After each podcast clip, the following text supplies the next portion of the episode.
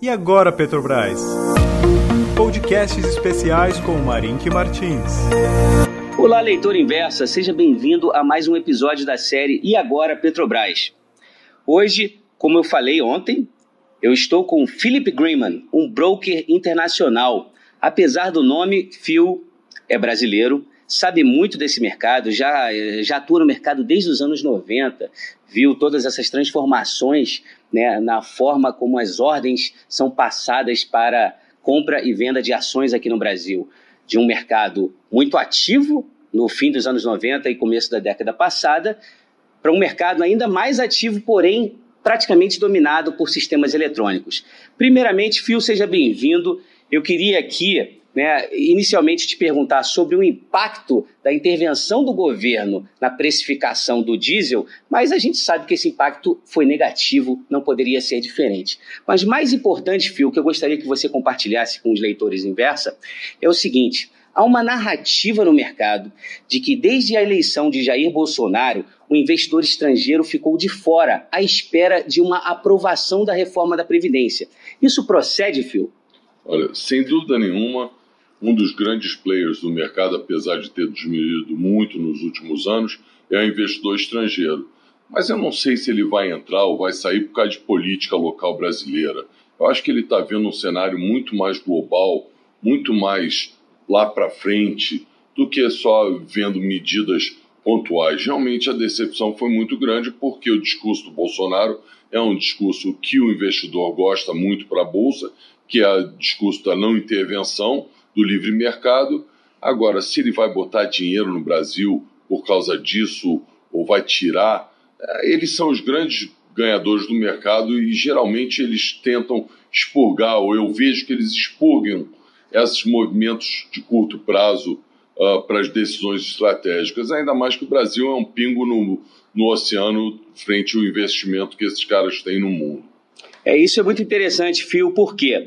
Né, o, o, Brasil, lá no fim dos anos 90, ele chegou a representar 13% da carteira MSA, um grande benchmark, né, balizador aí para o investidor estrangeiro, e hoje a, a participação brasileira é de 5,8%. E o que a gente vê é que a China vem ganhando espaço. Então o comprometimento aí do investidor estrangeiro com o Brasil, ele sofre por causa disso também. Como é que você vê isso? Sofre, sofre sem dúvida nenhuma. O investimento vem, vem diminuindo e os fundos que eu falo são fundos dedicados, então eles não compram ações da terceira linha, eles compram o índice Bovespa mesmo, quando eles vêm para o Brasil eles querem liquidez, então eles vêm em um cenário macro, que é bom para o Brasil, e eles não vão comprar as empresas pequenas da Bolsa, eles querem liquidez. E a diminuição é um, é um negócio inexorável, quer dizer, a gente teve um governo intervencionista durante tanto tempo na economia, isso espantou o investimento, enquanto a China fazendo dever de casa é, abrindo a economia, a gente se fechando. Então, quer dizer, eu acho que é inexorável mesmo. Eu acho que a gente está perdendo terreno vis-à-vis ao mundo em desenvolvimento, que são os emerging markets. Perfeito. E um outro fator que é muito interessante também é, é, o, é o, o fato de que a forma pela qual esses investidores chegam ao Brasil ela mudou ao longo dos últimos anos. Hoje a gente teve o crescimento dos fundos passivos, aqueles que compram ações via ETFs. Você, em particular, tem acesso a esse investidor. Hoje, como é que ele. Fala um pouquinho aí como que é esse fluxo de ordens, isso, esse fluxo que já foi verbal e hoje ele é praticamente eletrônico, todo, todo eletrônico, diz aí. 100%, 100 eletrônico. eletrônico. É. Explica um pouco para o nosso leitor como é que é esse dia a dia. A mensageria de todas as cotações vem através de um protocolo que se chama FIX, Financial Instrument Exchange, FIX. E hoje, hoje o que acontece? As ordens que antigamente vinham através de fax ou através de verbal, compra e vende, é 100% mandado através desse protocolo FIX e, e com algoritmos. Então, quer dizer, se o cara quer uma média do mercado, manda via web, e o algoritmo faz tudo sozinho. Antigamente tinha dois, três assistentes na mesa, todo mundo operando, e hoje em dia eu raramente compro e vendo uma ação.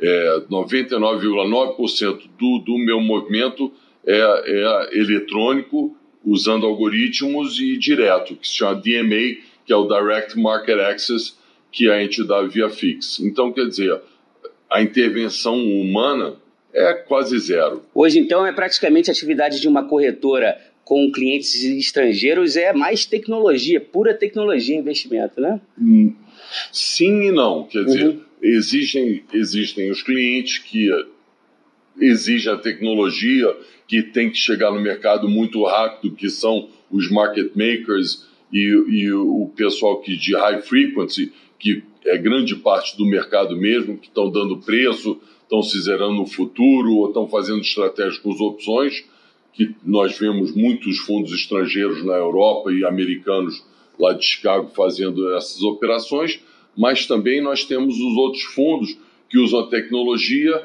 que não é tão importante a velocidade, mas sim é, é, a entrada no mercado. E a entrada no mercado é aí a decisão de quem usar é muito mais uh, tem a ver com, com, um pouquinho de research e do conhecimento do mercado local como, como um todo.